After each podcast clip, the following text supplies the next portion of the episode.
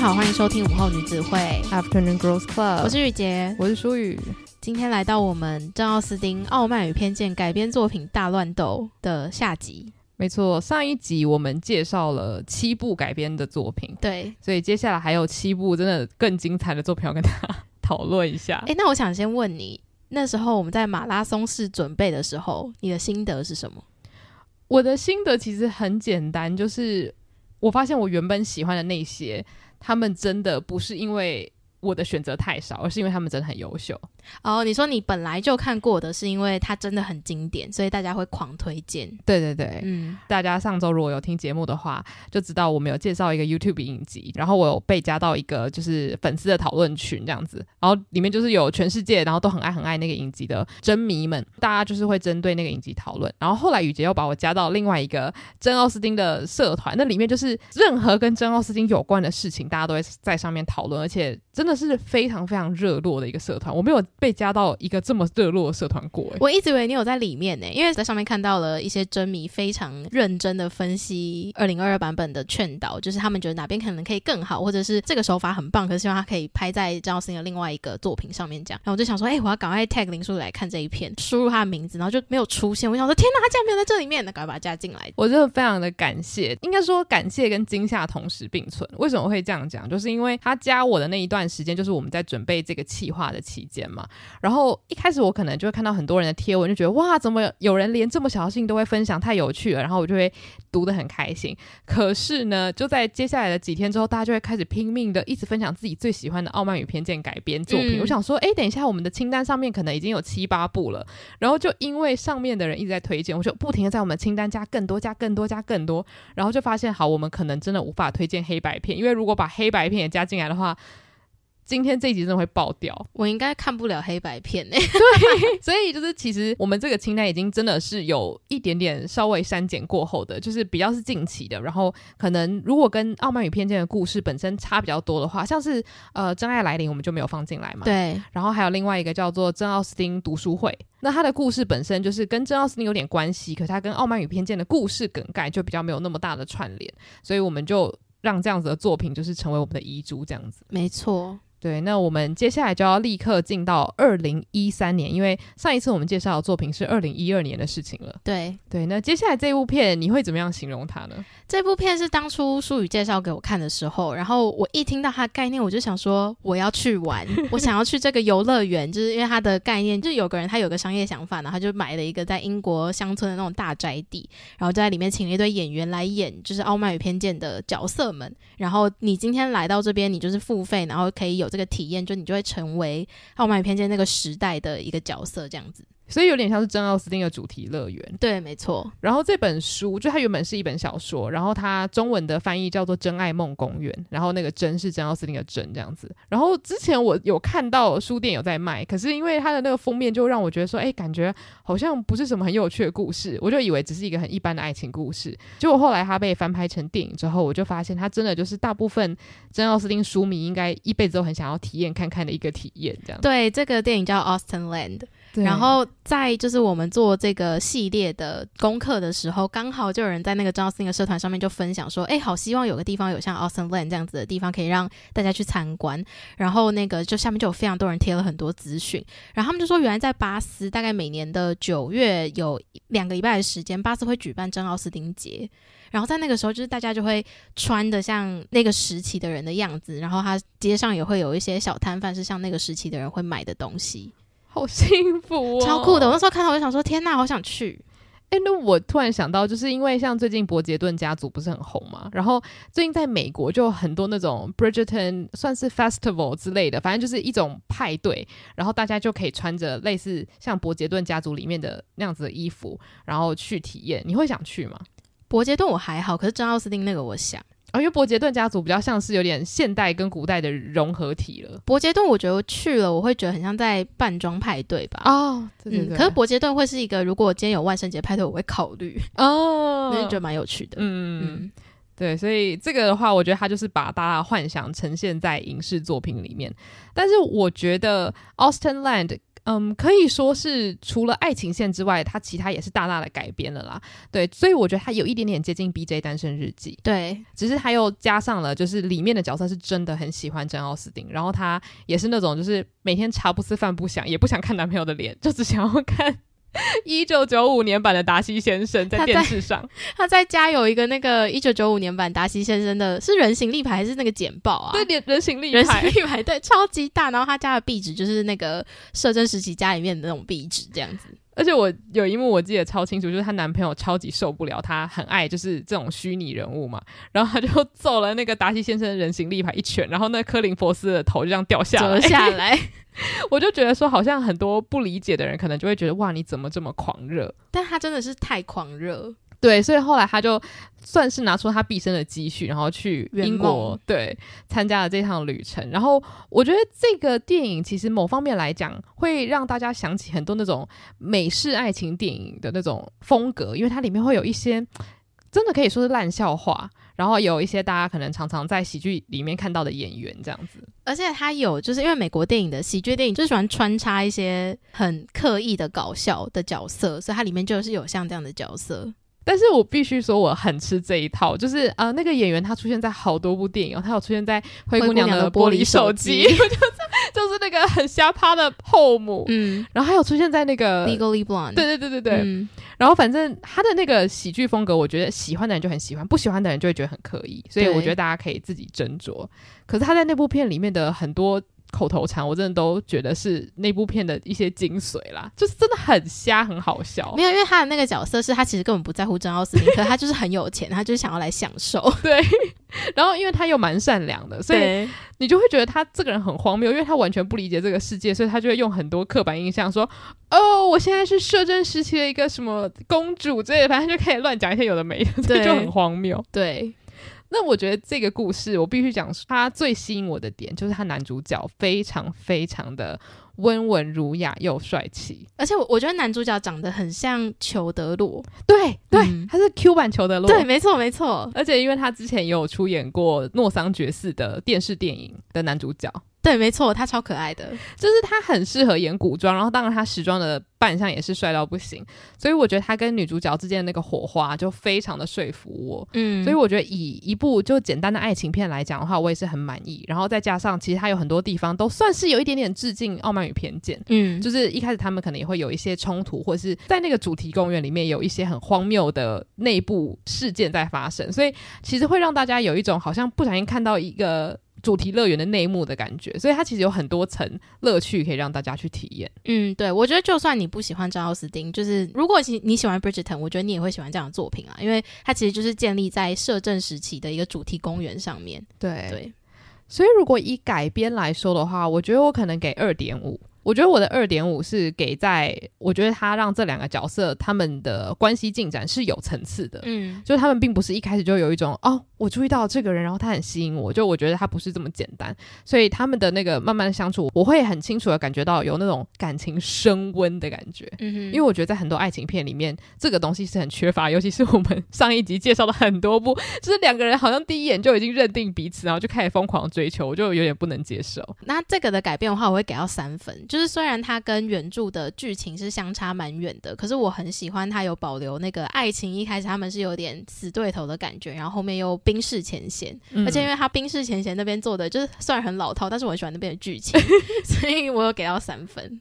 那剧情部分你会给几分？剧情的话，我会给到四点二，因为我觉得它有保留张奥斯汀你想要看的部分，就是大家都能够很有共感。就如果你真的很热爱张奥斯汀的话，你可能极端一点就会像女主角那样子。所以我觉得那是非常有共感。然后还有张奥斯汀主题公园这个想法真的太棒了。如果今天这个电影它在环球影城，然后有一个园区，我就会去爆的那一种。真的。对，所以我，我我觉得其实它剧情本身好不好看，已经不是这部片的重点，而是它有点完成了我自己个人心中的一个想象。嗯。我刚本来想说，因为我想要给四点五，我就怕太高。但是你给四点二，我就觉得哇，其实还好诶。其实完全不会，因为它本身剧情也很丰富，就是它就是一个好看的电影。对，因为其实一开始我看到那个就是 DVD 封面的时候，我还想说，诶，它会不会是一部就是很少人看，然后大家也觉得不怎么样的改编？可是后来我发现，我每一次重看的时候，我从来都没有想要在任何一段快转啊。对，没错，就算是很荒谬的剧情，你也会觉得看得津津有味这样子。所以其实我觉得以一部爱情轻喜剧来说，它是真的做的蛮成功的。嗯，它就是让每一个角色都有一些让你想要了解的地方，嗯，你都有悬念这样子。嗯，所以个人喜爱程度的话，我觉得一定是给五，因为它也是属于那种每一年我都要重看的电影。哦，那你蛮多的诶，我个人喜爱是四点五，嗯，因为我没有到每年重看，但就是想到的话，我会去看一些经典片段。那下一部我们要介绍的，它是一个非常特别的改编，它是 BBC 在二零一三年推出的一个短剧集，叫做《Death Comes to Pemberley》。然后它整个故事情节是设定在达西跟伊丽莎白结婚的六年后，然后他们已经有生了一个小孩，一个小男生。然后在这个 Pemberley 庄园里面，伊丽莎白想要举办一个宴会，在举办宴会的准备期，结果 Pemberley 庄园就发生了一件命案，这样子。其实老实说，它这个可以算是全部都是自创的剧情，没错。只是因为它真的是完全的从《傲慢与偏见》的结局直接去延伸，所以我觉得它可以算是《傲慢与偏见》的改编。我自己是觉得它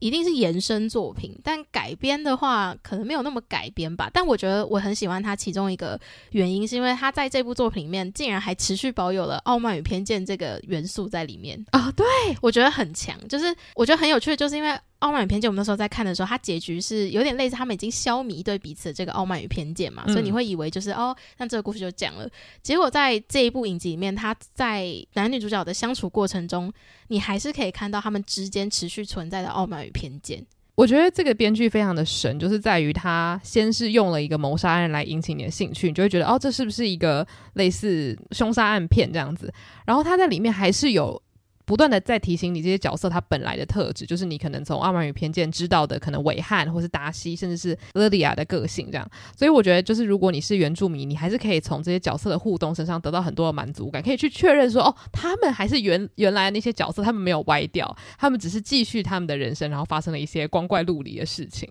而且就还是可以扣回到珍奥斯汀一开始想要讲的一些元素。我觉得这个真的是蛮厉害的。嗯，而且他的，我觉得他命案蛮精彩的。嗯，但是我我觉得小可惜是因为它集数很短，所以其实有一些故事线它没有很好的去解释清楚。对，所以我觉得 BBC 出品的这一部，呃，我自己觉得以改编来说，这个是不是有点难给分？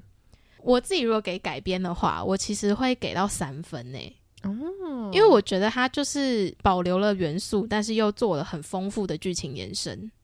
我觉得我应该也会给三分，因为像我之前看的时候，是我在大学的时候有在呃美国修一堂课，就是珍奥斯汀的文学课这样子，然后那时候我们就有看，完全忘记是为什么，但我记得我那时候看事先被他的凶杀案给惊艳到，我想说，诶，没想到古装居然还可以这样，就是有这么多峰回路转的，就是找凶手的过程。然后我这一次第二次看，我觉得惊艳到我的是。我觉得这些演员他们蛮厉害的，就是在一个全新的剧本里面，他们居然还是可以让我感受到那种，就是看原著或是看其他改编的时候，可以感受到他们之间的那种相处的火花，或是相处模式，就是很像是珍奥斯汀原本设定的那样。对，所以我觉得这个可能就是要归功于台词写的真的不错，然后还有它里面会有一些回忆片段，所以就可以让你去脑补很多事情啊。对，对对对，所以我觉得剧情本身就写得非常丰富，所以其实。你不会去在意它跟原著之间的连接到底在哪里，嗯，对。然后，因为他的那个角色也是非常的符合之前原著这样写出来的一个角色个性，所以你也完全不会去质疑说，哎，好像变了一个人。对。那剧情的方面，你会给他几分呢？我给到四点八，哇，很高。因为我真的觉得它很完整，就是它到最后。我都没有猜出他是怎么死的，嗯，我觉得蛮厉害的，就是他真的有保留了一个单一视角的悬念，去让我相信我所相信的东西，但最后却不是那样。我觉得这个的话，我可能也是会给一个四点五。我觉得主要也是因为，就像你刚刚讲了，就是它。并不是一个很简单的故事，就它除了塞了一些好像有点灵异的元素之外，它是有蛮认真想要去铺成一个类似杀人事件这样子。然后我觉得，呃，会让我扣这零点五分的原因，纯粹是因为我觉得它的调性偏灰暗。就是它是一个很精彩的故事，可是如果你要我就是可能在短期内再重看一次的话，我觉得我可能会考虑一下。所以这纯粹有点像是一个个人喜好，就是我觉得在剧情方面的话，我会希望有更多一点点欢快的剧情在里面。这样子，这部真的是到了比较后半段，你会有一种哦安心，一切都落幕了。其实就有点像是我们在看凶杀电影一样啦，就是前跟后都是最让人安心，然后中间就是在处理那个案件，所以大家可以用这样的心态去看这部影集。它并不是一个以爱情为主的影集，这样。对。所以个人喜爱程度的话，我是给四点五，就也是一个我想到的话，我会想要把它拿出来看。我觉得我会给三点五。那这个分差好多哦，因为里面有一个角色，我觉得他超渣，我就不讲是谁了。嗯，嗯，然后我就觉得他超烦。我还好，因为我觉得那个有点算是他的本性吧。呃，对，而且因为演他的人太棒了，所以我我觉得我没有办法忽视这个小小的优点。好，那接下来第十部呢，我们前进到二零一六年。那这一部大家应该都蛮耳熟能详的，因为它有进到大荧幕这样。那这部就是《傲慢与偏见与僵尸》。嗯，我记得我之前也是在图书馆有看到这部小说，然后我也想说什么意思，而且因为它的那个封面就是一个珍奥斯汀的脸，然后变成僵尸，对，所以我就死不看。嗯，然后后来电影出来的时候，我也是死不看，因为我就想说我已经没有看原著了，我更不想要看电影。结果为了这一次的这个特辑呢，我们就跑去 Friday 影音上面看嘛。大家如果有兴趣的话，可以在上面租借。然后我必须要说，因为我原本的期待是零到一个不行，就想说。我对他完全没有任何期望，就看完之后，我意外心情非常好。哦，对，我也是对他零期望，因为我就记得他那时候打广告打得非常大，然后我去看电影院看电影的时候有看到他的预告。可是我是一个很不喜欢看僵尸片的人，我小时候不喜欢，现在就是还可以接受。然后那时候我就想说，虽然我真的很喜欢赵奥斯汀，可是僵尸我真的不行，所以我后来就完全没有去看。然后我就忘记这部片，嗯，我完全忘记，就直到就是这一次那个改编的时候，突然想说，对，还有这一部，然后我对他完全没有期望，就后来第一次收看的时候，我不知道是因为真的对他零期望还是怎么样，就是。我觉得很精彩诶、欸，我跟你讲，因为那时候我们就有跟我们另外一个共同朋友聊天，然后他就讲说他当时觉得超失望，因为他说他本来在期待的就是有傲慢与偏见大家所喜欢的所有元素之外，还有辣妹打斗，嗯，然后外加僵尸，但他会觉得说到最后就只有僵尸辣妹没了。啊，所以我觉得某种程度上我可以理解，因为可能很多角色之间的相处，我们已经看过太多改编，所以我们会自己去脑补，觉得说啊，应该就是在这个世界发生这样的事情吧。但是实际上，如果你真的只看电影的话，你可能会觉得很多细节是不见的。他那天讲那番言论之后，我就回来思考一下，我发现他有个故事线很空，然后但那个故事线有点重要啊，所以我觉得那是他的算败笔吧，就是因为他主要想要发展是僵尸这个元素，可是他又想要保有傲慢与偏见的感情线。所以其实整部电影的剧情，你会觉得它确实有一些疏漏的地方，是它没有办法填补的很好。嗯，所以在结局的时候会有一点点想说，怎么会这么突然就这样子结束了？对，嗯。但我必须说，那个辣妹打斗的部分，我看的是真的很爽，因为它是大制作，所以它那个打斗戏是真的蛮精彩的。而且你不觉得，就是打斗这个成分，让他们每个人更愿意表达自己的情感吗？嗯，就是他们整个人，不论男女，就是不论是男生对女生的对手戏，还是女生对女生的对手戏，就是因为加了打斗，所以一有肢体动作之后，你马上就看出来这个人他现在的心情是什么。就即使他嘴巴可能讲一些很冷静的话，可是你还是可以感受得到，就是他现在的这个气氛是很紧张的。对。所以，如果是没有看过的听众们，如果要稍微解释一下的话，基本上这部片它真的就是《傲慢与偏见》的故事线，虽然就是截掉了很多细节，然后呢，放上一个背景，就是当时英国正在被僵尸病毒侵袭这样子，所以它有点像是架空啦。对对，然后就是可能里面的士兵啊，跟所有的女生，他们都必须要去练武功，然后要打击僵尸病毒这样子。所以就变成是说，其实男生女生他们在某方面来说还蛮平等的，嗯，因为他们都能够打斗。我自己是蛮喜欢这个设定，因为在有一段就是达西跟伊丽莎白他们类似在吵架的时候，他们就是以武功来吵架，那一段是真的蛮血脉喷张，我看的是觉得很很兴奋，嗯嗯嗯。所以我觉得那一部分有稍微补足他们之间相处缺少细节的这个缺点。对，而且我自己很喜欢女主角是 Lily James 演的，我很喜欢她演绎的这个伊丽莎白，我觉得是算是很讨喜的伊丽莎白，就是是非分明，然后又不会太得寸进尺。嗯。而且这一部我觉得最大的亮点应该是他的凯瑟琳夫人跟其他版本的形象差很多，嗯，就是以角色外观看过去的形象就差非常多。对，可能因为当时就是一个全民皆士兵的社会吧，就如果你太孱弱的话，你活不了。对对对，嗯，所以我觉得大家如果有在期待可以看到一些比较不一样的凯瑟琳迪宝夫人的话，那你可能会觉得很惊艳。对，所以这一部的改编我给蛮高，我给到四分。因为你不觉得他很多情节是还蛮意外的忠于原著吗？嗯，就是他还是虽然有僵尸这个元素，可是他基本上该有的场景还是有，嗯，只是它的内容会变，就是会加一些武打，不会只是纯粹的唇枪舌剑这样。嗯，我觉得改编的话，我给三点五。嗯，因为我觉得我看完电影之后，我相信如果它篇幅够的话，其实它应该可以非常精彩。嗯，就是我是相信在当时有僵尸病毒这件事情是可以很合理的被写出来的这样子，只是碍于就是时间关系，所以它爱情的部分没办法发展的这么好。嗯，对，所以像剧情的部分，我觉得就是因为刚刚你讲的它的有一些空洞的地方，所以我可能就给个三分。哦，我给到三点五。哦。那你这个零点五是给给到哪里呢？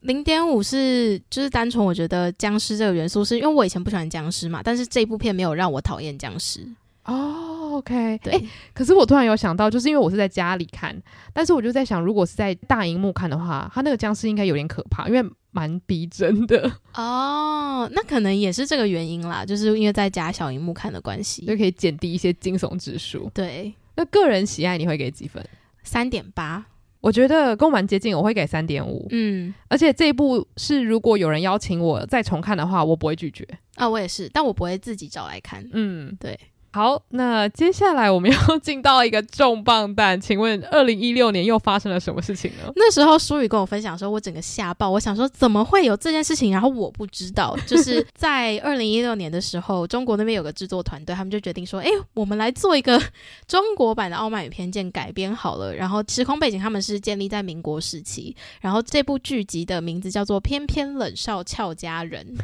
而且我每次跟我朋友讲说，我最近在狂看《偏偏冷少俏佳人》的时候，大家的表情都很奇怪，因为他这名字实在太言情了。对。然后我那时候看的时候，我觉得一开始看的时候非常的惊艳，因为首先刚刚有提到他的。背景是设定在民国，我觉得这个背景设定非常的巧妙，而且那时候我会知道这部片是在国外的论坛，然后有一个人用英文就打说：“诶，这篇文章没有放上一部呃中国的电视剧叫做《Four Ladies》。”然后我想说哪来这部剧，然后我就上网找了很多，我才发现哦，原来就是偏偏冷少俏佳人的翻译这样子，所以他这个 Four Ladies，他等于是 直接硬生生拔掉一个姐妹。对，对，所以班奈特家族就变成，就他们是姓简的一家人，然后就是他们家有四个女儿，然后都是姓简如什么的这样子，然后女主角就是简如田，就是一个心在一个蛇的那个田。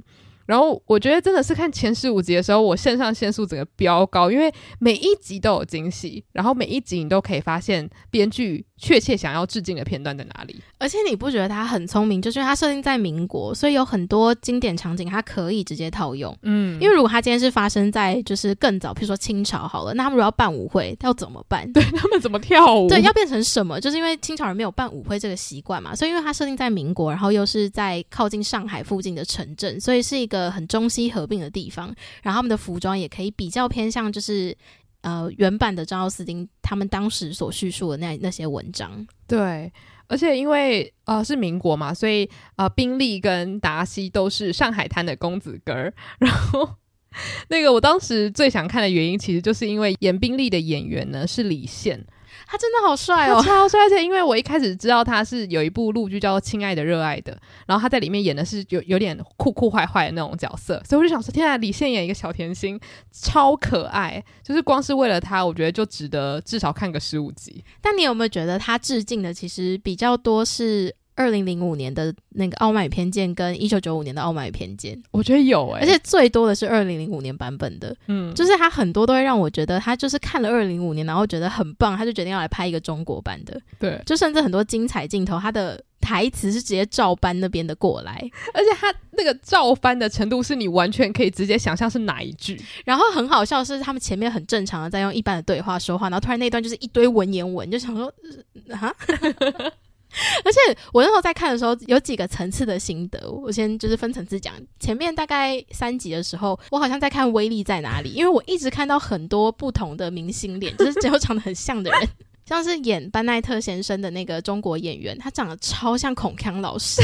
我不知道大家有没有看过以前那个综艺大哥大，以前有个就是专门配音乐的孔锵老师，超级无敌霹雳像。他那时候一出现，我就想说，孔锵老师怎么会来这边演一个这种？角色，然后再来是她女主角长得非常像小齐炫，超级像，简直就分身。对，然后最后一个像的人是他比较后面出现的人物，是严伟汉的这个角色，他长得超像张翰的。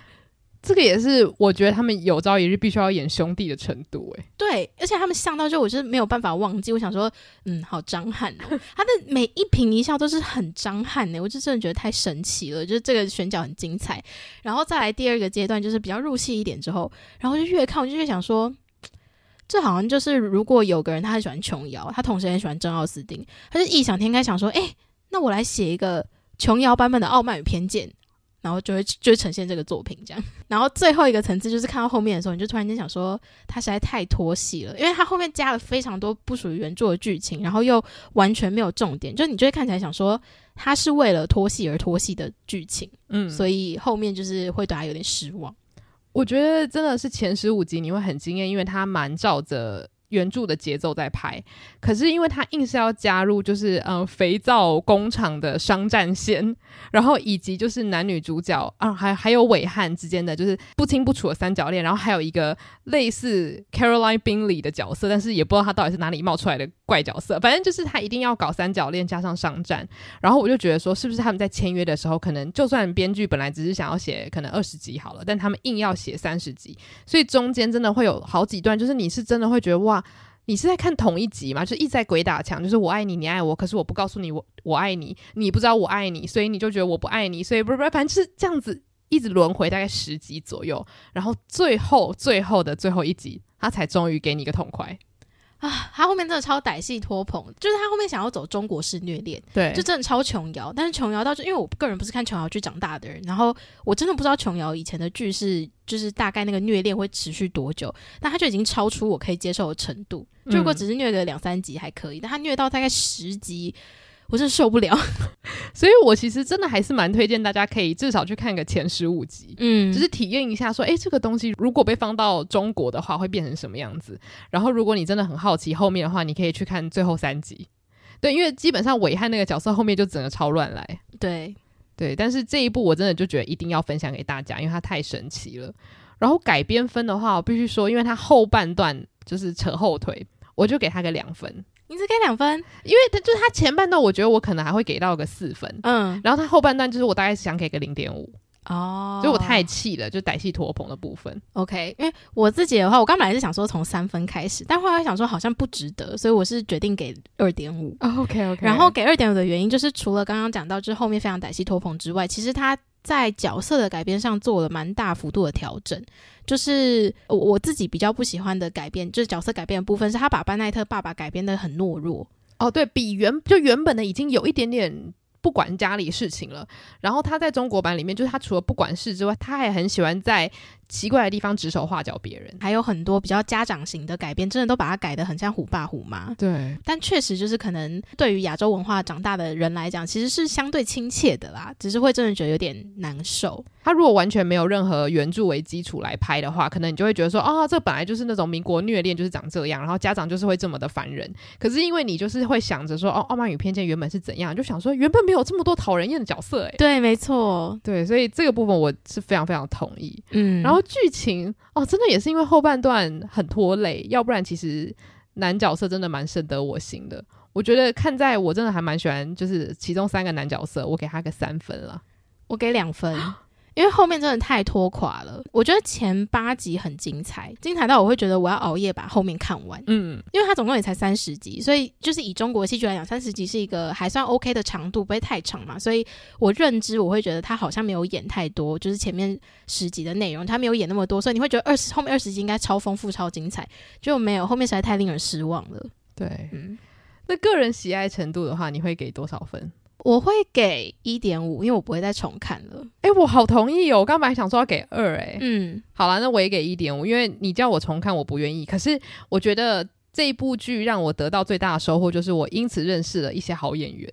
我觉得这部戏让我得到最大的收获是中国是有改编戏剧的可能，只是他们会被过长的剧本拖垮。真的，我就觉得说，如果我是编剧的话，我应该会很难过，因为它有可能可以成为一个非常厉害的改编。嗯。但是因为它可能有需要加入很多必要的元素，而让你觉得它好像是一个大杂烩。我觉得它有点像是把《傲慢与偏见》的元素，就是最快乐的东西，然后他把它弄得没那么快乐，然后最惨的东西他把它弄超级爆炸惨。对，所以就变成就是像是我们喜欢的那些甜蜜的片段，他把它删减到可能本来假设是有百分之二十好了，他把它删减到只剩百分之零点五，嗯，然后你就觉得很痛苦，因为你不知道什么时候，就是你要看多少这种烂剧情才有办法看到一个好的东西。没错，对。好的，接下来我们要进入到二零一八年，那 这一年呢发生了很多事情。这一年没有，这一年其实，在改编史上面就发生两件事，就是这一年有一个专门制作圣诞节佳节电影的公司叫 Hallmark，他们就突发奇想，想说，哎，我们好像很久没有做这种男女主角互看不顺眼的剧情了，好像有个经典作品叫《傲慢与偏见》，我们来改编一下好了，我们来做两部作品跟傲慢与偏见有关的，因此这两部片就诞生了。第一部是叫《Pride, Prejudice and Mistletoe》。这一部我觉得很有趣，是因为它的那个名字也是取了一个莫名其妙，就是 他们觉得什么东西加上 Pride and Prejudice，它就可以被称为 Pride and Prejudice 的改编。没错。所以这一部我觉得它呃，以一部圣诞电影来讲的话，我觉得还 OK。它主要要讲的就是一个职场女性，然后因为过节的关系就回到她的家，然后她非常非常的有钱。那这一部刚好有一个特色，就是她性转。这部剧的女主角她叫做达西·费兹威廉。那主要的原因应该就是因为费兹威廉不是。一个女性会有的名字，他们可能觉得说他们无法接受，所以就叫他达西这样子。嗯、所以男主角就变成他们是班奈特兄弟们。对，男主角就叫做陆克子，然后就是也是 L 开头嘛，跟 Lizzie 一样。基本上我刚刚讲的就是全部跟《傲慢与偏见》有关的所有。而且我觉得，因为那时候我看到就是性转这个成分的时候，我蛮兴奋的，因为我就是想要看女性版本的达西会怎么演绎。然后我觉得这部片它这个地方做的很不好，就是因为他找了一个专门演就是傻大姐、田姐儿的演员来演。所以就造成就是他，你看不出任何跟达西这个角色本来有的傲慢在哪里，因为他是一个超级有爱、超级愿意关怀别人的人。他那时候第一个剧情就是他去买咖啡，然后在买咖啡的时候，那个咖啡摊子人就跟他说：“诶，我最近有开始想要认真考虑要投资了，什么就是可以希望你之前讲的那个，希望我们有机会可以参加。”然后因为女主角达西她的工作就是在类似那种投信公司，就帮人家做财富管理，然后他就一直很希望可以把财富管理的门槛降低，让比较少资本的投资可以可以一起加入。光这一。你就会觉得他本身就已经没有那个傲慢了，嗯，他就是一个非常非常愿意帮助别人的人。虽然说达西也是愿意帮助别人，可是达西帮助别人是有前提的嘛，就是本来的达西先生。我我觉得你说的没错，就是因为他就算回到他原本住的地方，然后遇到了男主角，因为他们原本是一起上高中的同学嘛，然后他们在那个辩论团队里面本来就是常常唇枪舌战，可是其实这完全也不构成他们之间有任何的傲慢与偏见，因为他们就是喜欢辩论，而且他自己也有说，就角色自己有说，就说我们那个又不是就是在吵架或什么，我们就是在辩论啊，对啊，然后想说啊，你都解释成这样。然后，因为这个女主角她是演那个《Mean Girls》的 Gretchen，对，所以她就是真的很长得很甜姐儿啊，然后讲话又柔柔的，就是真的没有那个达西的感觉。所以我觉得最好笑的就是，其实男女主角从一开始他们就对彼此还蛮友善的啦，就是呃，可能有一点点小小的斗嘴，可是完全称不上有任何的不愉快。而且他们甚至你看得出来，一开始就有点火花啦。对啊，所以就不是真的很傲慢与偏见的傲慢与偏见。嗯，所以。老实说，这个片名应该就直接叫做《Christmas and Mistletoe》也没有关系。对，所以这一部我觉得就一般的圣诞片来讲，我我还算给他合格，因为它有一些我还蛮喜欢的元素，例如说男主角是一个厨师，然后很会煮饭，就是就是其实这种元素，我觉得看了就会让人家觉得很温馨，然后配上一个很会工作的那种女强人啊，然后他们彼此算是在圣诞节互相扶持，然后找到了彼此生活的新方向，然后算是疗愈对方，我觉得。讯息方面，我自己是还蛮喜欢的，只是我就是很好奇，就觉得说，哎，那你们改编的努力在哪里？就是他们有要改编，他只是希望就是借由这个名字，然后可以吸引一些张奥斯汀粉丝去看。对，嗯，所以我觉得如果是改编剧情的话，零点五。哦，我刚才想说我要给零点二，哦，可以诶，我比较保守一点。然后剧情的话，我给到两分。Oh, OK，因为其实圣诞电影本身就没有什么剧情，加上它又多了这个傲慢与偏见的设定，其实就会让我不断在期待会发生什么一些经典事件，但是都没有，所以我就觉得很累。我觉得我也是给二诶，因为呃这部顺顺的看完是没有问题，可是它也没有让我真的就是内心有爆炸小宇宙，觉得说圣诞节有魔法这样子。嗯，对对对。好，那个人喜爱 你会给几分？我先讲到嘴软。零点五，好，我我觉得我也是零点五，差不多。我先说零点五的原因，就是其实一个大重点，就是因为圣诞电影的元素都差不多，所以其实它给我很大的感觉，就是我去看其他圣诞电影，我可以跟看这部电影得到的感觉是一样的。嗯，所以它没有什么特色让我觉得我一定要专门挑它来当我的圣诞电影看。对，其实我很好奇，就是有没有什么圣诞电影是非常非常好看？小鬼当家哦，算圣诞电影吗？那他就啊，应该说圣诞爱情电影。如果不是局限在 Hallmark 的话，我觉得圣诞电影之前那个。佳节性恋人 Emma Roberts 跟一个男主角演的，我记他叫什么名字，那、oh. 部还蛮好看的。好，那我觉得大家就是对 Hallmark 的电影不要抱太多期待，因为下一部呢也是我们的 Hallmark 制作的 Christmas at Pemberley Manor。这一部电影也是除了角色设定之外，没有任何的相符之处。诶，没错，而且他就是甚至连伟汉这个角色都没有出现。他他安排了一个史上最善良的 Wickham，就是不是 Wickham，我看到他我就觉得他不是，所以不要跟我说他是他是 Wickham，他就只是一个拿来当炮灰的男二而已。哎、欸，真的，他就是一个长得超帅，然后脸上写着两个字就炮灰，而且他超级善良，对，他就死心塌地爱着女主角。呃，我看这部圣诞电影我是喜欢，但同时我非常嫉妒，因为我就想说女主角凭什么 那个。那个 Wickham 超帅，然后又是又是市长，嗯，然后呢又对男主角超好，然后就做一堆善事，嗯、我就想说到底凭什么？但这一部的话，就是我觉得他要踩到我一个大地雷，就是虽然说这是圣诞电影常有的，但是我很受不了，就是。不论是男主角还是女主角，就是他们一开始的主角光环太强烈的话，我就觉得很烦。嗯，就是因为这个女主角她一开始出现，她就会一直保持着一种我们什么都可以做到。现在是圣诞节，就是只要有一个人不合群，或是有一个人不配合，她就会冲到人家门前，然后就是说：“你难道不想要为了圣诞节为这个社区做一点贡献吗？”然后就觉得说：“你不要来烦人家好不好？大家都有自己的事情要做。”而且真的就会让人家觉得说，好像全世界都要照你的方式庆祝圣诞节。对。然后因为这部片的片名就叫做。在彭巴里庄园过圣诞节嘛，就是他顾名思义就是要强调这个 Pemberley Manor。然后他他的故事其实就是女主角她是一个要办活动的人，然后她是要在一个小镇办一个圣诞市节活动，然后结果场地突然出问题，所以呢，她必须要去拜托达西集团的这个达西先生，看可不可以出租这个就是彭巴里庄园给他们使用。然后这就是男女主角会有一些交流的。契机这样子，但是其实中间他们也真的就斗嘴不过两分钟吧，然后马上就开始可能有点暧昧啊，然后发现圣诞是魔法，然后就开始庆祝圣诞节。所以其实基本上真的就在一开始你会觉得哦，他们好像有一点点针锋相对，但是在五分钟之后就会发现哦，一切都会被圣诞给疗愈这样子。没错。但我觉得这部的小亮点是达西先生跟他的助理相处的画面，我觉得他太可爱了。嗯嗯，就是他有很好的表达出达西先生常常口是心非这件事情。哦，对，我觉得这个是我唯一真的很想称赞编剧的地方，因为我觉得他算是把达西先生这部分现代化的很好。嗯，就是他就是一个喜欢开一些玩笑，可是大家总是听不懂他玩笑话。不是，是他的玩笑都开的过于认真。哦，对，因为你的身份关系，所以你讲的所有话，大家都会把他当得非常认真，这样。啊、哦。对对对，嗯、所以我觉得这其实还蛮符合达西先生可能会有的困扰。对，没错，这部分我是觉得还蛮好玩的。然后，如果大家有看过一部就是真的还蛮有名的片，叫做《牛仔裤的夏天》，那个是花边教主的那个女主角 Blake Lively 算是出道的作品。然后里面有一个就是真的会让大家记得很深的，就是一个希腊帅哥，那就是男主角本人演的。嗯、所以如果有人喜欢那部片，然后觉得那个男生很帅的话，可以去看一下这部圣诞片。我觉得他现在还是保养的非常好。那我觉得这一部的改编分我会给到零点六，因为零点一就是给在刚刚提到的那个 达西先生的小特色。我觉得我的改编我可能会给一，欸、哇，蛮蛮好，好高哦，一部蛮高的圣诞片来说，因为我觉得就像你刚刚说的那个角色的小细节，他有试图做到，然后再来男主角本身我还蛮喜欢，就是他很对我的演员，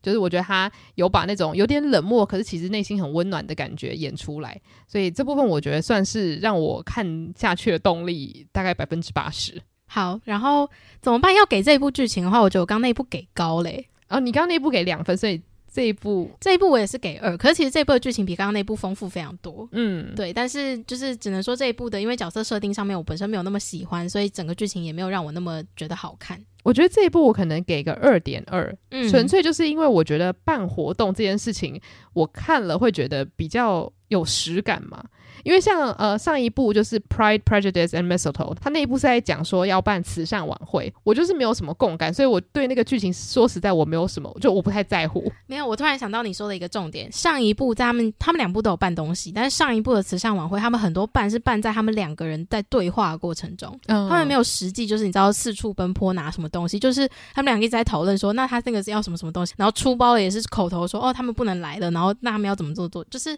没有一个真的很实际在移动在。好像为筹办这个活动在准备的感觉。对，我觉得你说对了，因为像是那个另外一部的话，他们办活动是真的有跑很多礼品店，然后会一起散步，然后聊聊一些价值观啊，或是私生活的部分。所以这个东西我觉得还蛮可以建立，就是让你觉得说，哎，两个人好像还蛮合适的这一部分。对。那我最后在给个人喜爱分之前，我要先说，我很受不了这两部片的点，就是电影都结束在两个人接吻那一秒。就结束了，圣诞电影都这样，我不能接受，因为这是我这辈子第一次看圣诞电影。然后我看完这两部，我就在那个聊天室跟雨洁说，我觉得我受够了，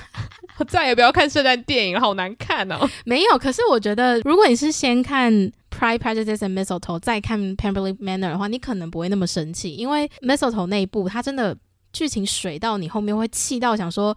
所以你们到底要干嘛？对哦，就哦，慈善晚宴办办完了，然后嘞。就是真的会生气，因为我是分两天看，但其实看完《Mistletoe》的时候，我心情超差的。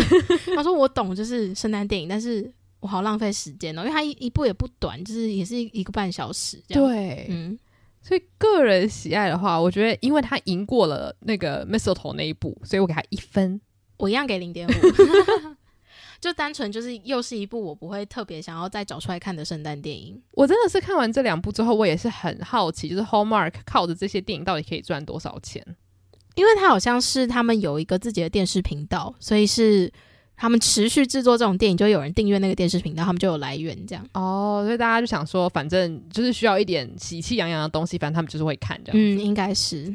好吧，我真的是期许之后可以有一些圣诞佳作可以惊艳我这样子。好，那我们终于要进入到二零一九年，就是本集节目的最后一部改编了。我觉得这个改编很有趣，因为那时候找的时候，然后我就想说。它的副标题是它叫做《Pride and Prejudice Atlanta》，就是因为 Atlanta 这个地方它是主要是以非裔美国人居住的地方，所以其实这一部电影它的特色就是所有的角色都是非裔美国人。嗯，所以也就是因为都是非裔美国人，我觉得它让《傲慢与偏见》的改编多了一个可能性。他们相处上面就是会比比较摄政时期比较保守的对话来讲，他们是相对活泼，然后也是比较愿意去表现自己的情感的一一个生长背景。所以我觉得它让《傲慢与偏见》这个故事变得更活泼一点，但是又同时保有一些《傲慢与偏见》本来的元素。呃，如果真的要讲这一部的平行的话，我觉得可能会是我们在上一集介绍过的二零零三年的那个《Pride and Prejudice》，然后也是设定在现代美国，但是拍的很烂的 YA 片那一部。嗯、但是我就觉得说这一部相对就做的非常好。嗯，对，因为它这一部当然它第一个它不是 YA 片，它就是一个正常的算是电视电影这样子。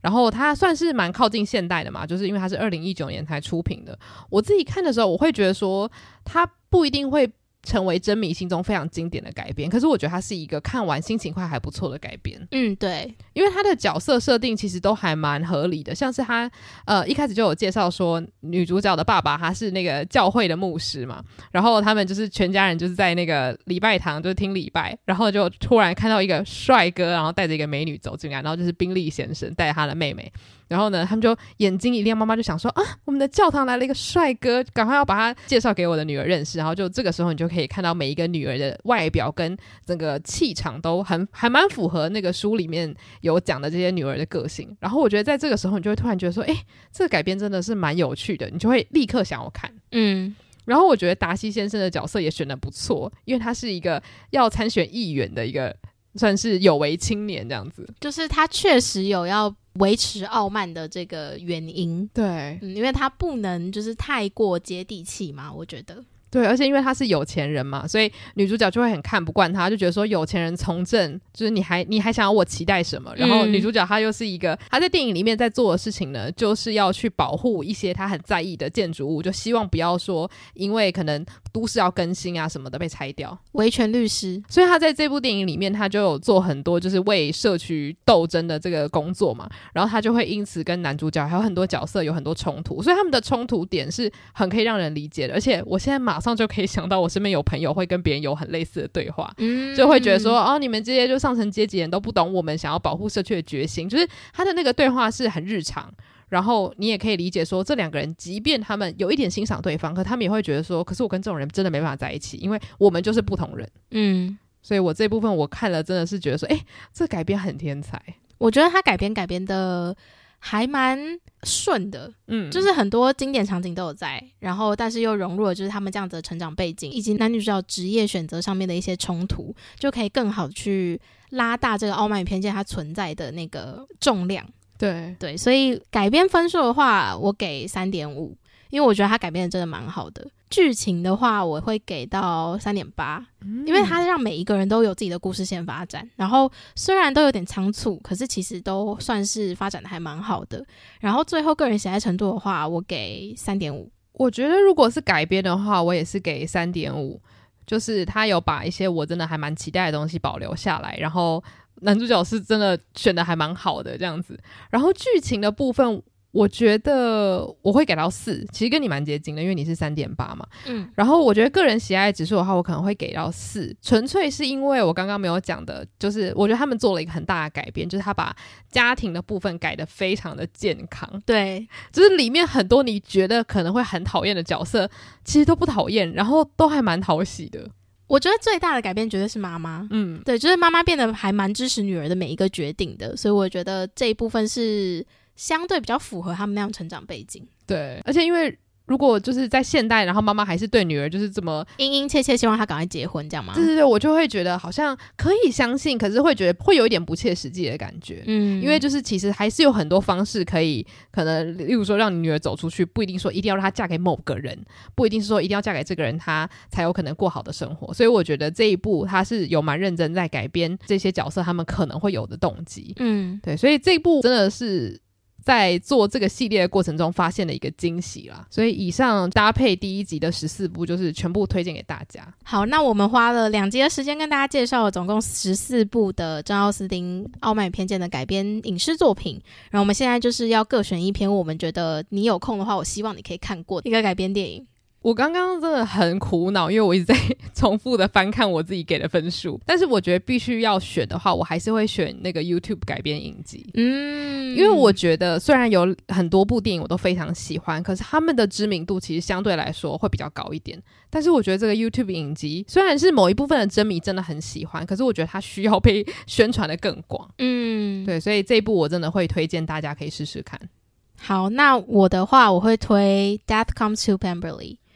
因为我自己觉得，第一个它是 BBC 出品，就首先是品质保证，然后第二个是我很喜欢这种衍生性作品，我觉得它相比改编作品带给我的惊喜更多，而且也不会让我一直去执着于我看到一些经典场景的改编才会觉得说啊，今天这个想要看《傲慢与偏见》的心有被填满这样子。它是让我觉得它是一个新的作品，但是还是觉得非常非常好看，想要推荐给大家的一个作品这样。嗯，而且我觉得它也算是独特性是唯一一个有延伸，然后又有呼应原本故事的一个作品。嗯，而且就是虽然说刚刚有提到它主轴是在讲凶杀案嘛，可是还是有一些小比例是在演他们的家庭生活，对，就是包含跟小孩子玩什么的，就看了其实真的很甜蜜。就会让你觉得说伊丽莎白选对人了。嗯，对对对，所以就不知道大家听完这两集有没有觉得真的是心满意足？就是我们直接帮大家点评一些超怪的片。我觉得我现在看完之后，我就是会知道为什么那些那个有一些 YouTuber 就是很喜欢做一些这种我帮你看了什么什么东西，然后所以你你不用花时间看这样子的影片。就是我觉得它的吸引力很足够，因为在看的过程中我是非常非常快乐，虽然还是就有些小痛苦，因为有一些作品是。你觉得他应该不会再给你什么精彩的点，可是你还是要把它看完，然后再给他一些评价，这样子。嗯、所以其实看的过程中，在准备的过程中是算是痛苦跟喜悦参半的一个过程。可是最后在点评的时候，我们可以跟彼此聊我们对这部作品的想法的时候，就觉得很有趣。就是其实喜欢张奥斯汀《傲慢偏见》作品的人，大家在意的点都不太一样，这样。对。